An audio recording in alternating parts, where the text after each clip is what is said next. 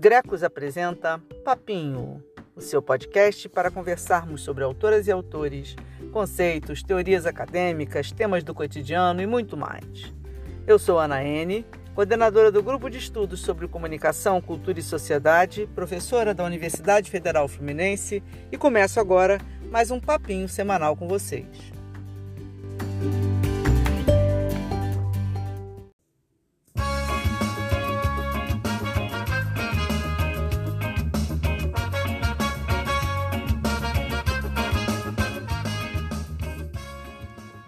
Aí, minha gente?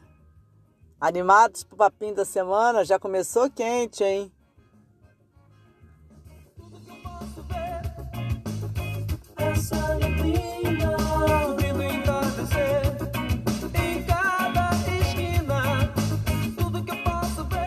Então vem comigo, gente, que hoje o tema vai render muita coisa. Bem, minha gente, começamos hoje já, né, nos trinque, né? Porque o tema de hoje já tem nome de banda, né? É Marx e os Apocalípticos. Um dia que eu tiver uma banda, eu vou chamar assim, cara. E falar de Marx é falar de luta de classes. Aí, nada mais justo do que começar com a canção aí do Cidade Negra, cujo título é Luta de Classes. Usei lá no chazinho com Marx também, tá? Tem várias referências legais na música para a gente pensar os conceitos, então já fica de dica aí para começar o papinho, tá? Então agora vamos seguir em frente, porque como diz a música, eu também quero te contar os fatos, eu posso mostrar fatos para você. Daí é que veio a história, daí a história surgiu de escravo para servo, trabalhador do Brasil.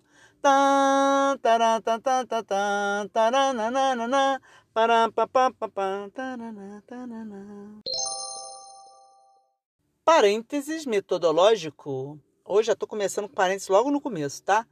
Tem PDF para salvar número 3, minha gente, tá? Tem a relação de todas as referências desse episódio no blog do Grecos. E tem, como eu já citei, o episódio lá do chazinho com Marx, em que eu explico detalhadamente o conceito de ideologia, que eu vou abordar aqui hoje também, mas o grosso lá, o grandão, tá lá no chazinho, vale a pena ver, tá? Estamos muito influência aqui no Greco, gente. É um cardápio variado, estamos assim, youtuber, é podcaster, é tudo. O povo tá me ensinando, tá? Se liga aí nas múltiplas plataformas.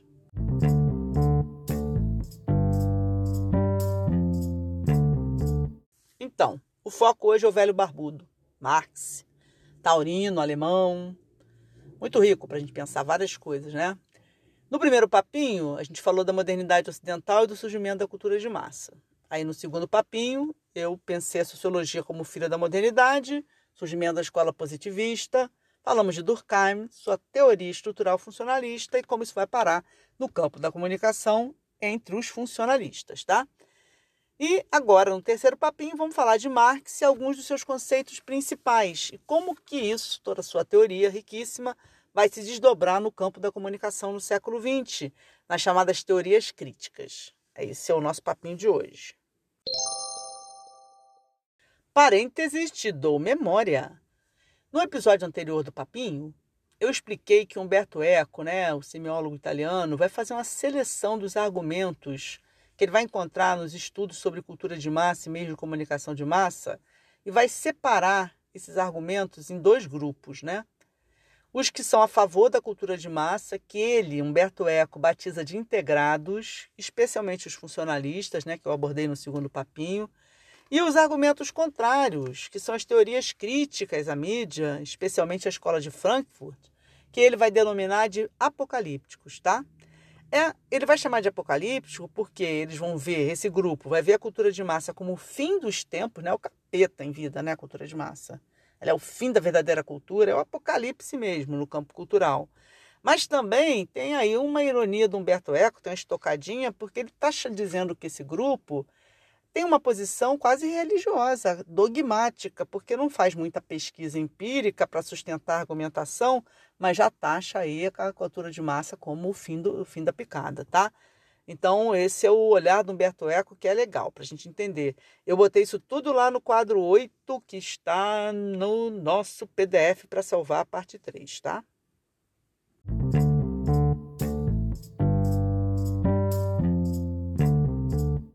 Assim como para entender a teoria funcionalista no Papinho 2 eu mostrei, a gente precisava entender bem Durkheim e seus conceitos.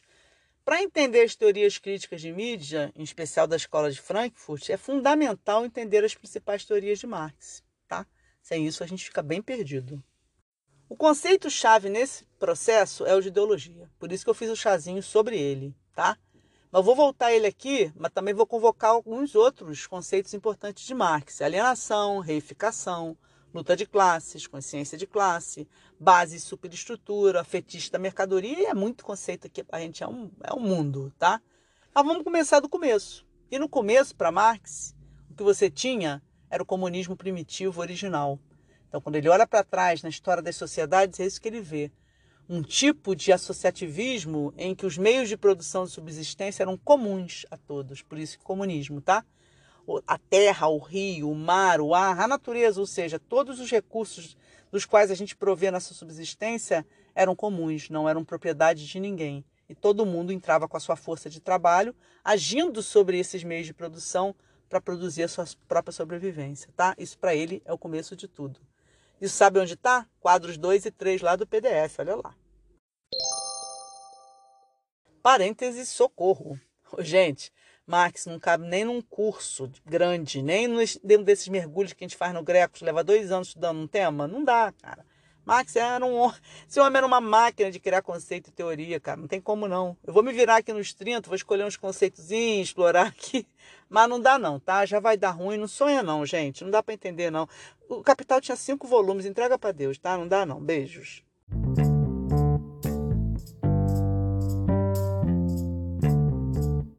Bom, teve esse começo aí do comunismo primitivo, diz Marx. A história andou, veio o homem fez o quê? instituiu a propriedade privada. Para ele, é uma instituição socialmente histórica, criada historicamente, não é uma natureza, não é algo dado, não é eterno. Foi criada pelo ser humano num momento histórico para se apropriar de, desses meios de produção. E separa aí a sociedade, a instituição da propriedade privada, separa a sociedade em duas classes sociais. Os que passam a deter os meios de produção, os donos, proprietários dos meios de produção, é aqueles que entram com a força de trabalho, tá? As duas coisas são necessárias para garantir a subsistência. Você precisa dos meios de produção e da força de trabalho. Isso é universal. Em qualquer época, qualquer lugar, o ser humano vai ter que unir essas duas coisas para sobreviver, tá?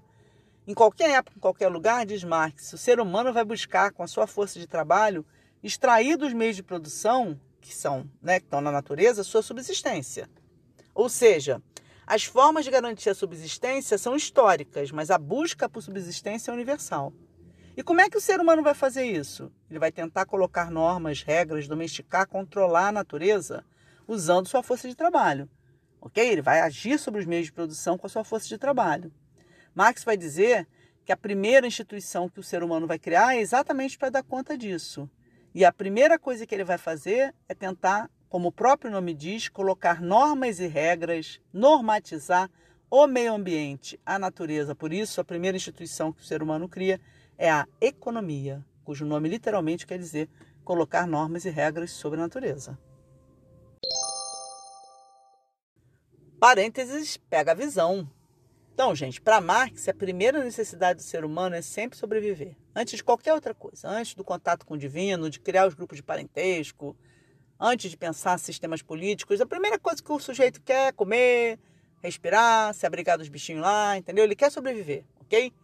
Por isso, a primeira instituição social, lembrando que eu já expliquei, num parênteses no papinho anterior, que o ser humano cria as instituições para atender suas necessidades, né? necessidades de vida ali. A primeira instituição social que o ser humano vai criar para Marx vai ser sempre relacionada a essa necessidade. Por isso, para ele, em qualquer época ou lugar, a primeira instituição que o ser humano vai criar é econômica, é ligada a esse ato, essa produção da subsistência de colocar regras e normas sobre a natureza. Claro que as formas históricas do que se entende por economia são múltiplas, né, gente? Mas as, a, a, ação econômica, ou seja, a gente agir sobre a natureza, sobre os meios de produção para extrair nossa sobrevivência, para ele é a base é o que vem antes de tudo, tá certo? Então a luta pelas condições materiais de existência vem antes de qualquer outra coisa.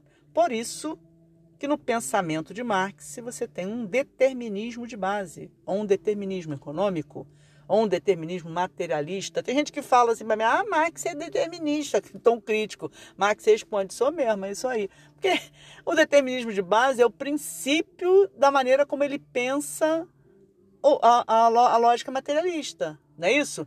Que as superestruturas são derivadas das condições materiais de existência. Então, de fato, há um determinismo de base, tá? Claro que as superestruturas, gente, não estão de bobeira, não, tá? Elas estão ali para alimentar, para sustentar, para reforçar, para legitimar, para endossar a base. Não está de bobeira, não, tá? É um sistema vertical de retroalimentação, mas quem determina tudo são as condições materiais de existência, a economia.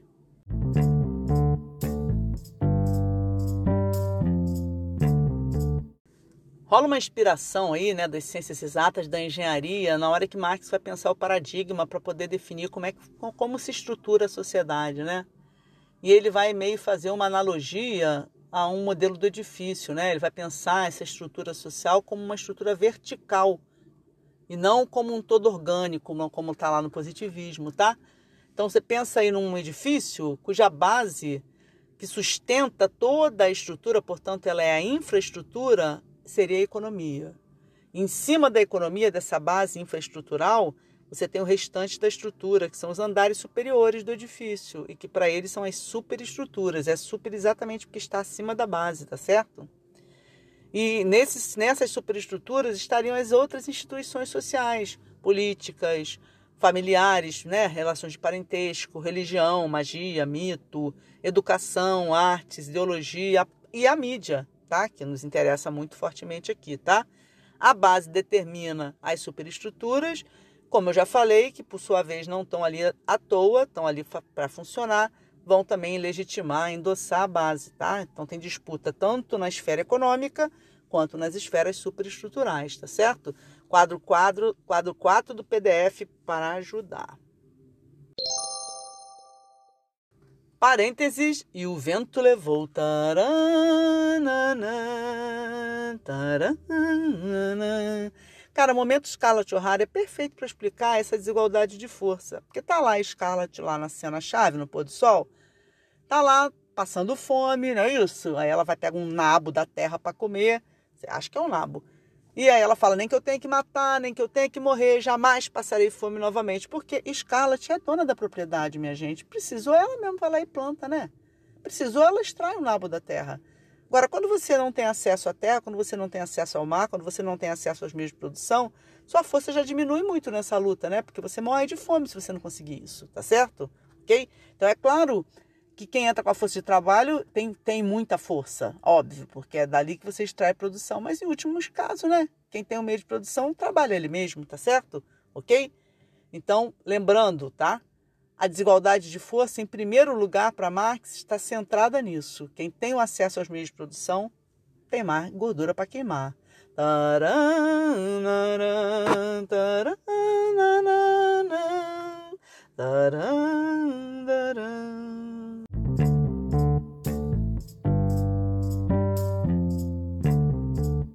Para atacar mesmo, né, essa situação de desigualdade para Marx, você tem que botar fogo no parquinho, né? Para ele é a luta de classes, não é isso?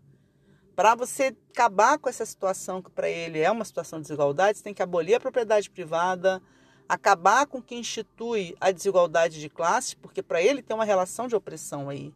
Tem uma correlação de forças desigual, não é isso? Quem detém os meios de produção tem mais força e poder sobre aqueles que entram só com a força de trabalho. Então, para ele, para Marx, a solução aí é a luta de classes. Para você atingir o que ele chama do processo revolucionário. A revolução é a meta. Rumo ao quê? Ao comunismo, que era uma sociedade futura, sem classes, tá certo? Nem, sem Estado burguês, onde você teria propriedade comunal, ok? Quadro 6 do PDF para salvar. Para abolir a sociedade de classes, portanto, para Marx, só com revolução tá? E ela deve começar com a tomada dos meios de produção. Então é isso aí, tem que abolir a propriedade privada, tá? Está bem claro lá no Manifesto Comunista. Porém, é preciso também agir sobre as superestruturas, porque elas são conservadoras e mais do que isso, são reacionárias. Frente ao movimento revolucionário, elas vão reagir pela manutenção. Elas vão estar sempre determinadas por uma base, e se essa base vinha sendo desigual, é isso que elas vão refletir. Então, como é que você faz para agir sobre as superestruturas? Você tem que aí tomar o controle delas, ocupar o Estado e depois levar a abolição do Estado burguês.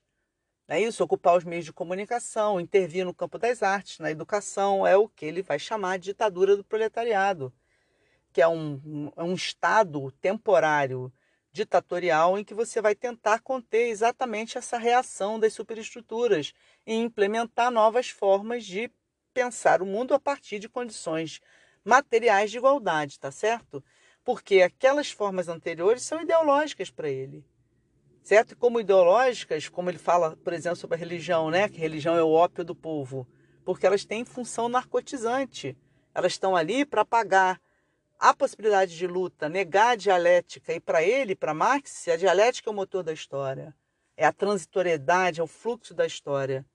Por isso que ele propõe como método o materialismo histórico, para, primeiro, mostrar que as condições materiais de existência determinam as ideias e historicizar isso. Isso para ele é o antídoto para a ideologia, é o que repõe a dialética no processo da vida.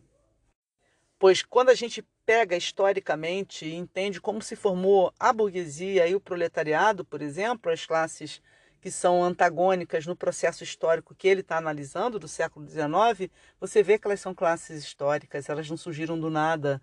E se elas foram criadas historicamente, elas podem ser recriadas, descriadas, retransformadas. Como vai dizer Bertolt Brecht, nada deve parecer natural, nada deve parecer impossível de mudar. Esse seria o efeito da ideologia, naturalizar e parecer impossível de mudar. E o que, que, é a contrapartida? Qual é o antídoto? A dialética, o materialismo histórico. Lembrar que tudo é luta e só a luta muda a vida. Vizinho tá com a música altíssima e um calor aqui no carro, gente. Esse estúdio improvisado dá um trabalho, mas vamos em frente, né? Como eu expliquei no chazinho, ideologia para Marx é falsa consciência, é inversão, é a histórica e nega dialética. Eu sugiro vocês verem o chazinho e também olharem o quadro 6 aí do PDF, tá? Por que, ele é falsa consciência? Porque, olha a sacação de Marx. Se a sociedade é dividida em classes econômicas, as condições materiais de existência são diferentes. As pessoas que detêm os meios de condição vivem uma condição de existência material diferente daquelas que só entram com a força de trabalho. Para ele é uma relação de exploração, há uma relação de opressão. Então, para o materialismo, as condições materiais de existência determinam a consciência. A base material determina as ideias, ou seja, determina as superestruturas, como eu expliquei aqui. No entanto, diz Marx, você encontra formas comuns de pensar, de ver o mundo, ou seja, ideias sobre o mundo semelhantes para essas duas classes diferentes. Poxa, se isso acontece, ele diz, essas ideias não são produzidas a partir das condições materiais de existência, elas são falsas. Uma parte dessas ideias que é compartilhada está sendo emprestada de uma classe para outra. O nome disso para ele, ideologia. Tá certo? Quadro 5. Logo, elas são uma falsa consciência. E se não vêm das condições materiais de existência, né, se são emprestadas ou impostas por uma outra classe, né, dos dominantes opressores para os dominados oprimidos, ela não vem de baixo para cima, ou seja, ela não vem das condições materiais de existência para as ideias. Ela vem de cima para baixo, do mundo das ideias para as condições materiais. Logo, é uma falsa consciência e uma inversão. Inverte, vem do, do céu para a terra, como diz Marx. Cria a impressão de que se trata de algo, um pensamento único, né? de uma ideia comum. É isso? A própria ideia do consenso de um contrato social, para eles, são claramente exemplos disso, mas se trata de uma hegemonia é uma imposição de uma classe sobre a outra. Faz parecer natural e impossível de mudar essa realidade social, faz com que ela pareça dada, como se sempre fosse assim, nega, portanto, a história e nega a dialética, que é a possibilidade da luta. Esse, para ele, é o papel da ideologia. Ela mascara como isso foi criado historicamente e que, portanto, se foi criado historicamente, portanto, poderia mudar. Parênteses é treta. Marx, obviamente, não aceita a ideia de consciência coletiva do, da, ou social que está lá no positivismo, né? Mas não aceita mesmo. O que os positivistas chamam de ordem social, para Marx é ordem burguesa. É a força dos donos dos meios de produção sobre os oprimidos, né? Ou pelo uso dos aparelhos repressivos do Estado, a polícia, é isso, a, a forma militar, o judiciário, ou pelo uso das forças ideológicas. E aí, papel da, da escola, o papel da família, o papel da religião, o papel dos meios de comunicação, da arte, para eles são, é um papel central, tá certo? A força é decisiva da ideologia. Então tem que ficar de olho que para ele, aquilo que as pessoas entendem como um senso comum, uma ordem partilhada, para ele é tudo golpe, tudo truque, truqueira. Para ele a classe, a elite econômica, as classes opressoras são truqueira pra caramba.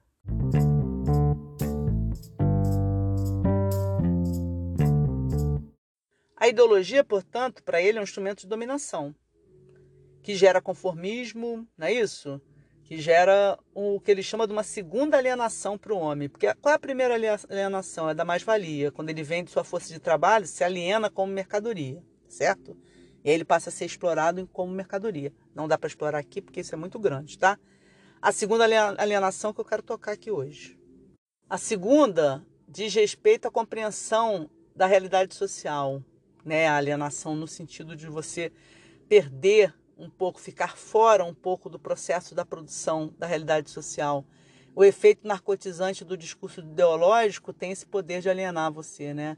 Então ele vai falar que a igreja até o século XIX, e a gente pode pensar a mídia né, na modernidade mais recentemente, inclusive pós metade do século XX, quando ela cresce muito, elas têm um papel central no controle aí do discurso, né? desse efeito discursivo. E aí, em ambos, o papel importante da gente entender o do fetiche da mercadoria, tá certo? Que o fetiche da mercadoria para Marx, ele tem esse aspecto, ele é truqueiro. Pelo fetiche, que é um ato mágico, né? É um truque, é um ato místico.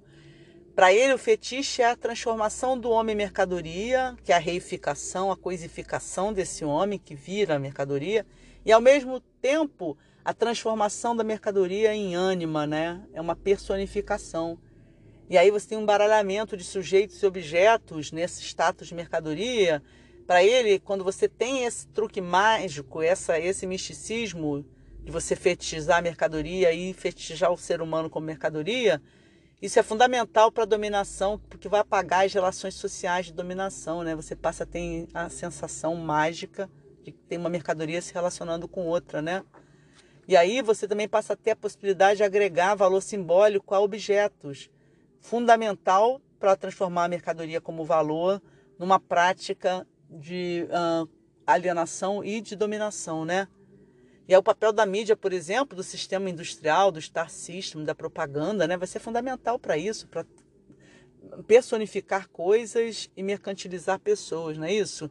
Só para a gente pensar rapidamente nas estratégias aí de consumo, né? Bichos que falam, né? Nevar num shopping do Brasil, seres mágicos que dirigem carros, enfim.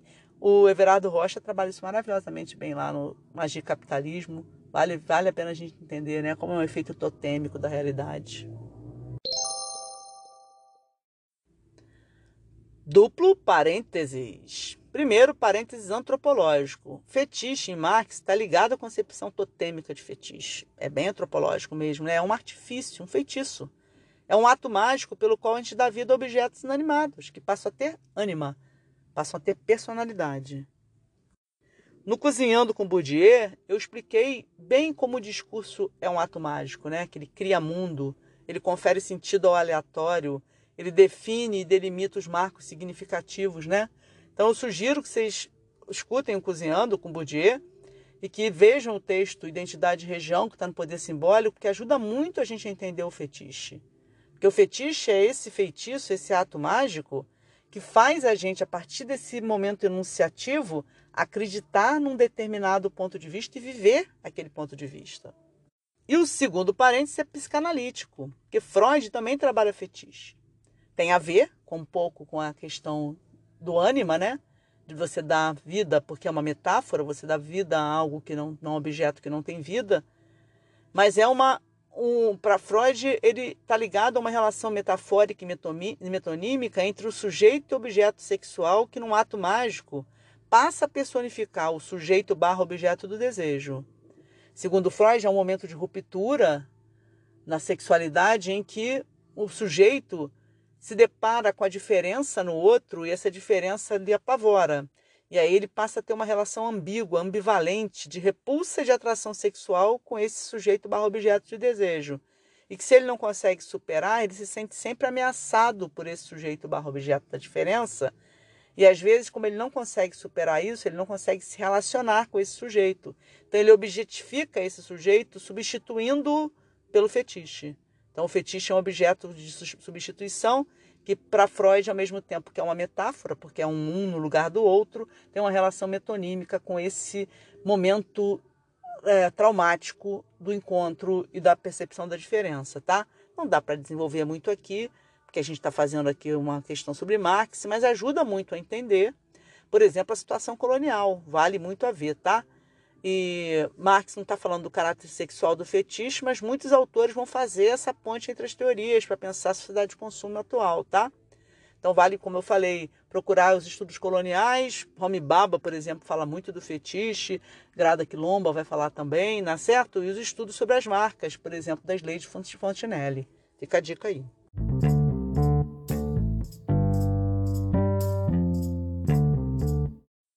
Então, gente, ideologia, alienação, reificação, fetiche da mercadoria, superestrutura. Tudo isso ajuda a fazer a dominação de classe para Marx. E estão no cerne do pensamento do Adorno e Hockenheimer, já puxando aqui para a escola de Frankfurt, puxando, cruzando com a questão da teoria da comunicação, tá certo?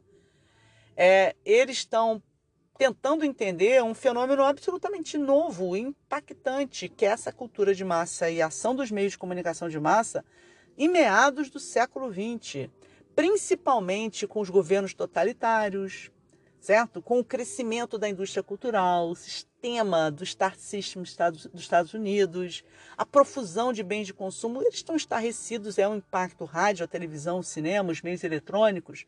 Nesse momento eles têm muita força, né? Eles estão vendo o impacto disso na formação da opinião pública, na geração do imaginário, é isso? Na, na, formação de uma sociedade de mercadoria, de uma sociedade de espetáculo, como a gente vai ver aqui. Então, é um impacto muito grande, eles estão de olho né, nessa mudança que, que a, a, comunicação de massa passa a ter nesse momento, que é da sua consolidação mesmo, anos 40, anos 50. A teoria funcionalista também está refletindo sobre esse momento. E aí, eles estão de olho né, nesse, nesse fenômeno. Quero dizer, antes de eu explicar um pouco a posição do Adorno e do Hockenheimer sobre a indústria cultural, que a escola de Frankfurt é mais rica do que só esse ponto de vista, tá? Tem os trabalhos, outros trabalhos do Adorno, tem os trabalhos do Walter Benjamin, do Marcuse, mas aqui eu vou focar especificamente Adorno e Hockenheim a questão da indústria cultural.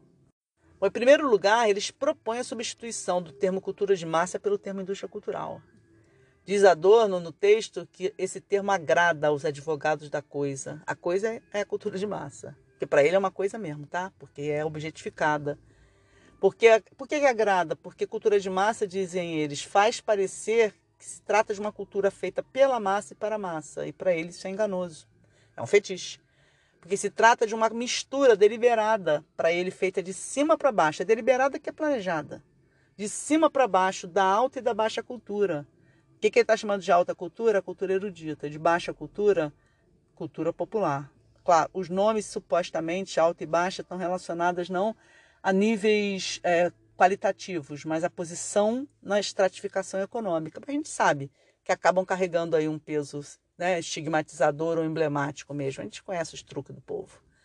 E aí, para eles, voltando, essa integração deliberada de cima para baixo, da alta e da baixa cultura, causa prejuízo para ambas. Uma perde a sua seriedade, imagina qual que perde a seriedade para eles, a alta cultura, obviamente a outra perde sua autenticidade. Estamos aí também vendo velhos preconceitos sobre cultura. Mas enfim, deixa isso para lá. Para ele, portanto, a cultura de massa marca o fim das verdadeiras culturas.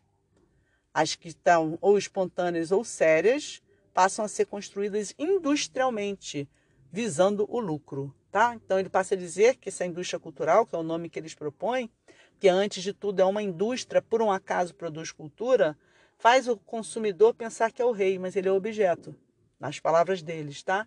A mercadoria é a medida, o lucro é a medida. E ela se oferece, essa cultura de massa, essa indústria cultural, através dos meios de comunicação de massa, eu vou usar um termo que eles usam, como um guia dos perplexos. É como se fosse o aconselhamento para que pessoas perplexas que não sabem como se guiar pudessem viver socialmente, tá?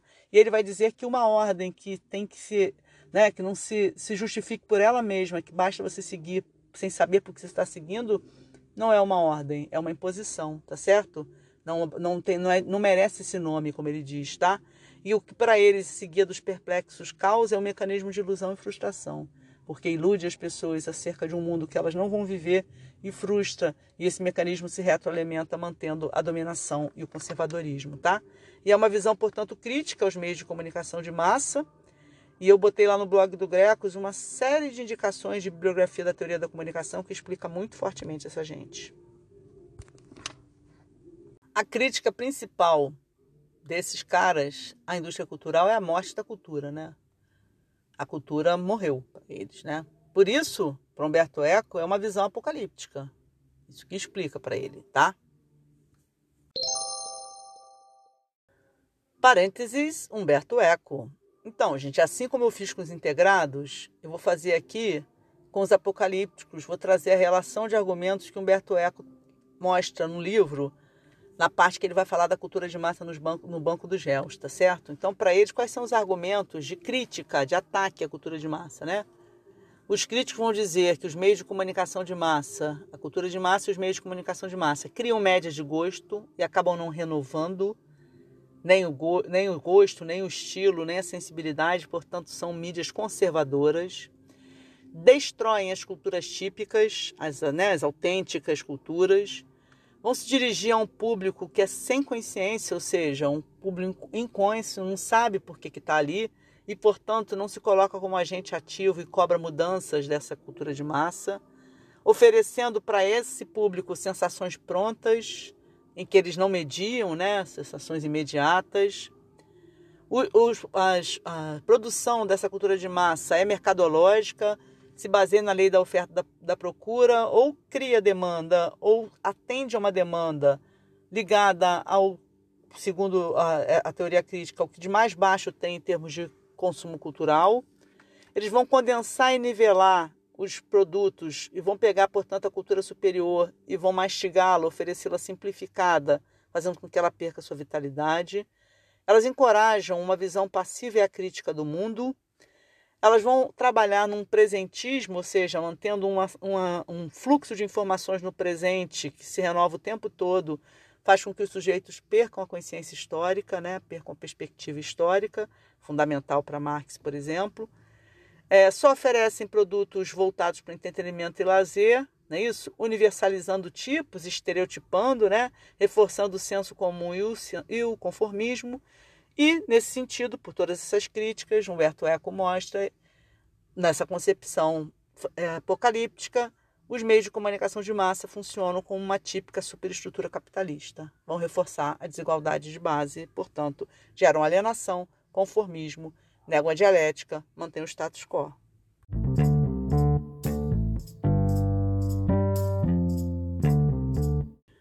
Então, antes da gente, só para finalizar aqui, eu queria falar um pouco o que, que esses caras estão entendendo por massa, quando eles estão falando em cultura de massa, em comunicação de massa, né?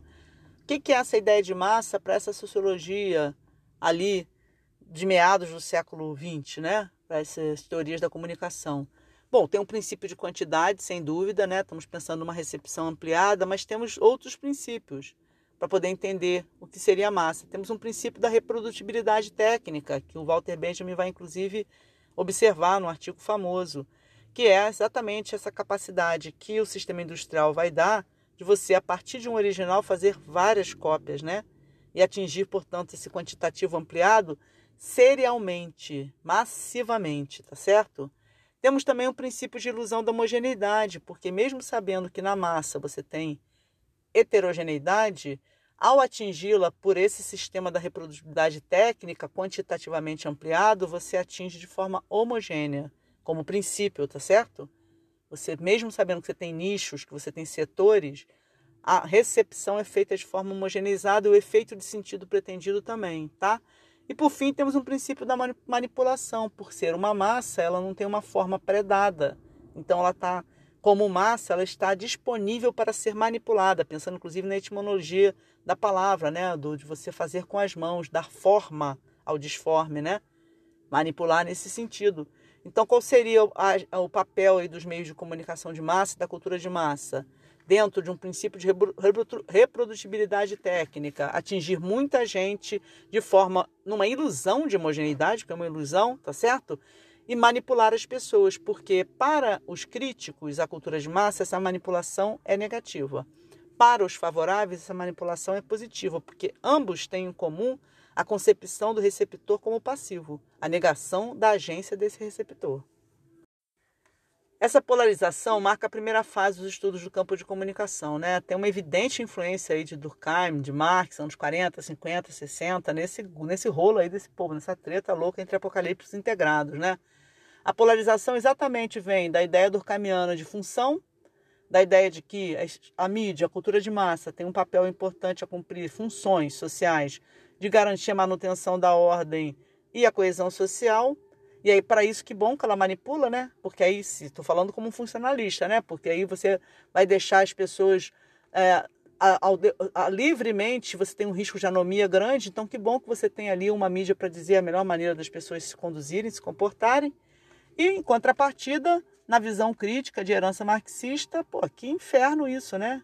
Por isso é um apocalipse porque essa manipulação vai fazer com que as pessoas fiquem conformadas, não reajam, não é isso? Não percebam que estão sendo conduzidas ideologicamente. Então isso impede uma luta por uma outra sociedade mais justa, mais igualitária, enfim, tá? Nos dois lados são bem antagônicos. Em comum você tem essa percepção do papel passivo do sujeito receptor. E para complexificar isso, vem aí nosso próximo papinho, que aí vou trazer Weber terceiro dos fundadores aí da sociologia, e os estudos de recepção no campo de comunicação, tá? Para a gente tentar superar os binarismos. Então a gente vai seguir aprendendo com esses fundadores, como diz Bourdieu, né? São companheiros de viagem, que a gente pega de um o cantil, do outro a gente pega a bússola, do outro a gente pega o mapa, mas o nosso papel hoje é complexificar essa gente, né? Abandonar um pouco também certos aspectos que já são mais datados ou mais duros dessas teorias, não é isso? Transitoriedade, como eu já expliquei, pegando lá de Marx e Engels, dialética, transformação fazem parte, inclusive, da nossa forma de estudar o mundo, tá? Então é isso aí, minha gente. Vamos no fluxo, vamos na transformação. Próximo papinho, a gente chega junto. Parênteses literário. A gente tem que ficar ligado qual o contexto da produção da escola de Frankfurt, né? Alemanha, anos 40, anos 40, 50, Segunda Guerra Mundial, o nazismo, o papel impressionante que os meios de comunicação vão ter, né? Na massificação mesmo das ideias nazistas, manipulação, alienação, conformismo, formação desse senso comum pró-nazismo. Então, os caras estão bem ligados nesses efeitos, né? Além do mais, a Europa está assistindo à entrada de uma profusão de objetos simbólicos e físicos da cultura norte-americana, né? Então isso está muito presente no imaginário. Aí eu queria comentar de Hermann Hesse, escritor alemão, que lá no Lobo da Steppe, o personagem principal, Harry Heller, tem uma relação muito ambígua com essa cultura de massa. Ele tem fascínio e ao mesmo tempo ele tem nojo pela cultura burguesa. Então é legal de entender. Eu escrevi um artiguinho sobre isso, muito legal. Vou botar também nas referências. Vale a pena a gente entender como é que está nesse jogo complexo da Alemanha a formação desse, desse processo, tá? E também para os funcionalistas é esse contexto dos anos 40, 50, 60 em que o uso político e comercial dos meios de comunicação de massa ficam exponenciais, né? Então a gente tem que estar ligado um pouco no contexto para entender também a, a polarização e as posições às vezes mais radicais.